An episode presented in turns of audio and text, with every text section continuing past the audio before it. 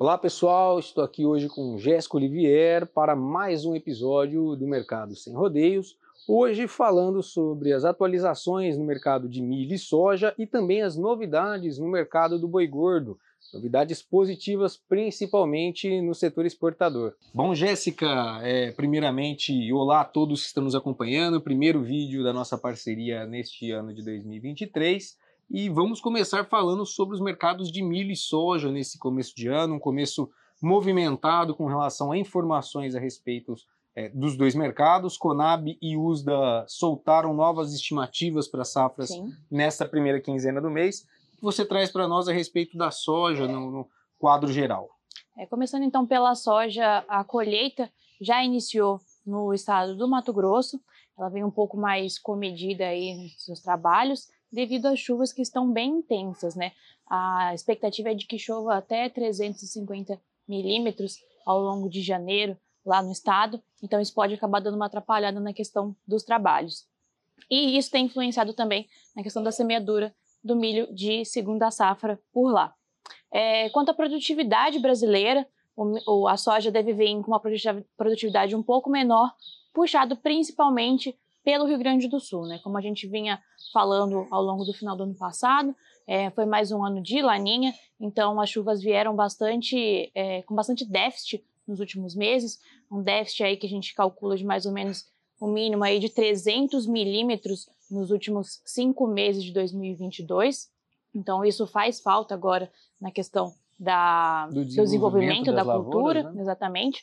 Então essa produtividade deve vir menor, já veio com uma revisão para baixo, ainda com medida, a gente pode ver que provavelmente não vai ser uma quebra tão forte como nós vimos na safra 21-22, nessa agora safra 22-23, mas deve vir realmente um pouquinho abaixo das expectativas iniciais para a cultura. E o principal fator aqui, mais uma vez, passa a ser o fenômeno laninha, tá? Essa é uma característica do fenômeno, a questão de chuvas irregulares é, para o centro-sul do país, chuvas abaixo da, da, da média, média uhum. histórica, né? e para o centro-norte do país o comportamento acaba sendo outro e a gente está vivenciando isso agora no período de colheita em Mato Grosso com a possibilidade de retardamento, né, não, não diria atraso, mas retardamento principalmente dos trabalhos a campo, mas a, o plantio, a semeadura no caso, foi dentro da janela ideal, então as perspectivas para centro-oeste do Brasil como principal região produtora do país, seguem positivas. Uhum. Mas para o Rio Grande do Sul, dentre os três estados ao sul do país, a gente vê um quadro negativo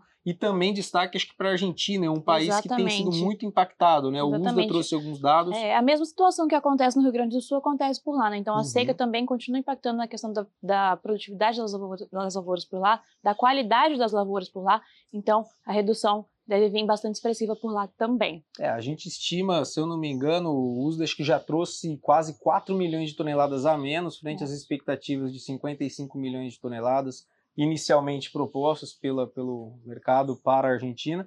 E esse quadro deve ser ainda mais expressivo nos próximos dias, porque uhum. a condição hídrica das lavouras, quando a gente acompanha a Bolsa de Cereais de Rosário, é, ela mostra um quadro muito pior nas lavouras em condições boas e excelentes é, com, em comparação ao ano anterior. Então a gente está vendo hoje um quadro de cerca de 20 a 30% das lavouras em condições boas excelentes, quando no ano passado, na safra passada, nós tínhamos ainda algo em torno, isso com relação à condição hídrica para as lavouras por lá, algo em torno de 50 a 40% em condições boas uhum. excelentes. Então o quadro na Argentina deve ser um ponto Sim. de atenção de pela atenção. frente. E isso vai impactar diretamente na oferta mundial de soja, junto com a situação nos Estados Unidos, que o USA também diminuiu após o fim da colheita de soja por lá, também diminuiu a estimativa de produção do grão lá no país. Então, isso tudo deve influenciar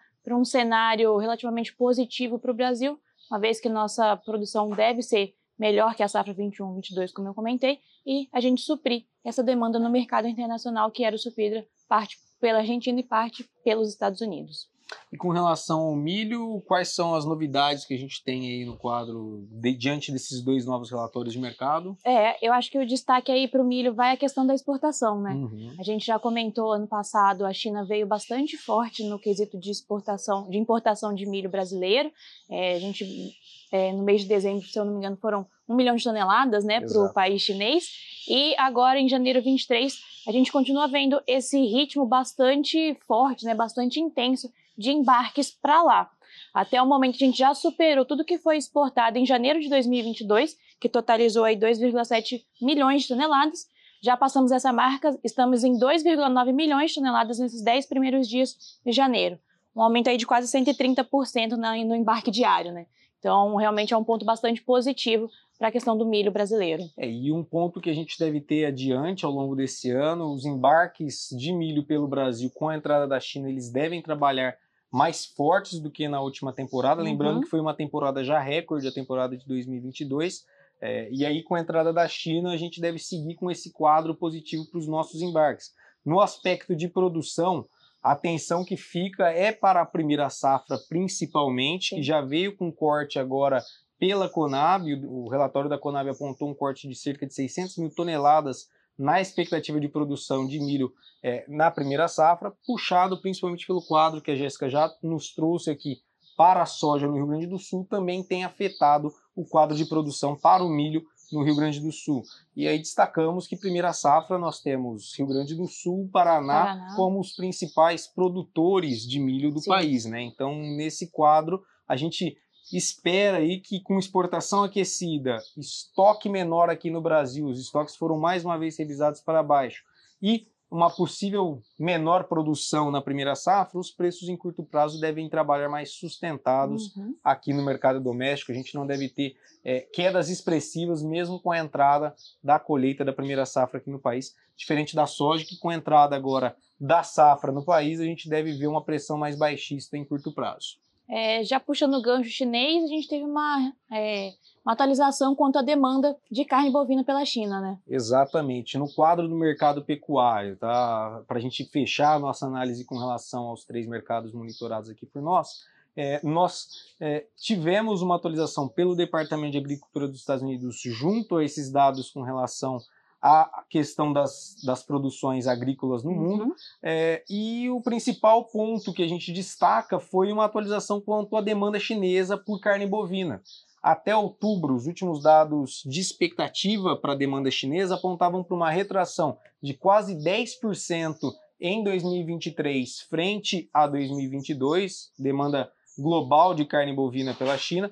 Então, estimávamos ali em torno de 2,9 milhões de toneladas de carcaça, equivalente carcaça sendo comprados pelo, pelo país chinês. E agora, é, para 2023, nessa atualização de janeiro, o USDA revisou esses números, apontando valores aí, é, um consumo maior do que o próprio ano de 2022. Então foi uma revisão de quase 600 mil toneladas com relação aos dados de outubro, estimando hoje algo em torno de 3,5 milhões de toneladas equivalente carcaça, e é um dos principais pontos positivos no mercado do boi gordo que a gente teve nesse começo de ano. Com relação a preços, o mercado tem trabalhado pressionado ainda, nós estamos com um ritmo de exportação muito bom em termos de volume. Sim. Até a segunda semana do mês de janeiro foram 7,7 mil toneladas dia, em torno de 8 mil toneladas dia aproximadamente, a, a, grosso modo.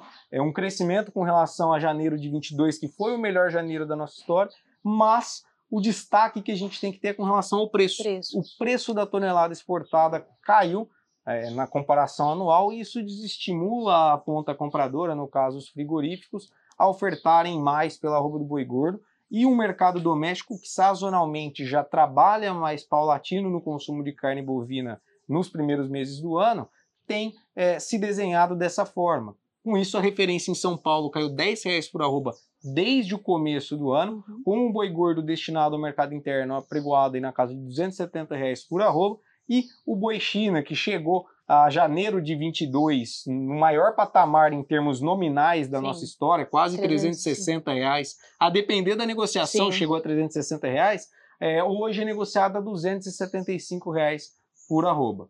E por fim, é, uma outra notícia que acabou impactando o mercado do boi Sim. gordo, Gerou É. aquele burburinho, né? gerou todo aquele burburinho foi com relação à Indonésia, né, Jéssica?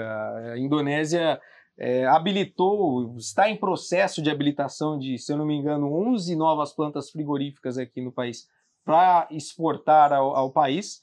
É, só que, apesar dessa, dessa novidade com relação à. É, a notícia abertura, no né? geral é boa, né? É, a notícia Mas é boa, O impacto pode ser não tão expressivo, vamos dizer assim. Exatamente. A Indonésia ela, não- ela responde por menos de 1% do volume de carne bovina exportado aqui pelo nosso país. Então, em termos de movimentação de preços, movimentação de arroba do boi gordo, a gente não deve sentir muito. Mas é a abertura de um novo mercado e isso é sempre positivo, pensando em comercialização, em é, independência com relação principalmente à China, que acaba sendo aí o, o grande consumidor é, da nossa carne exportada. Bom, acho que por hoje era isso que nós Era tínhamos isso. a apresentar. Muito obrigado a todos. Jéssica, últimas considerações. Muito obrigada e continuem nos acompanhando para mais notícias sobre os mercados agropecuários, pessoal. Até a próxima. Até a próxima.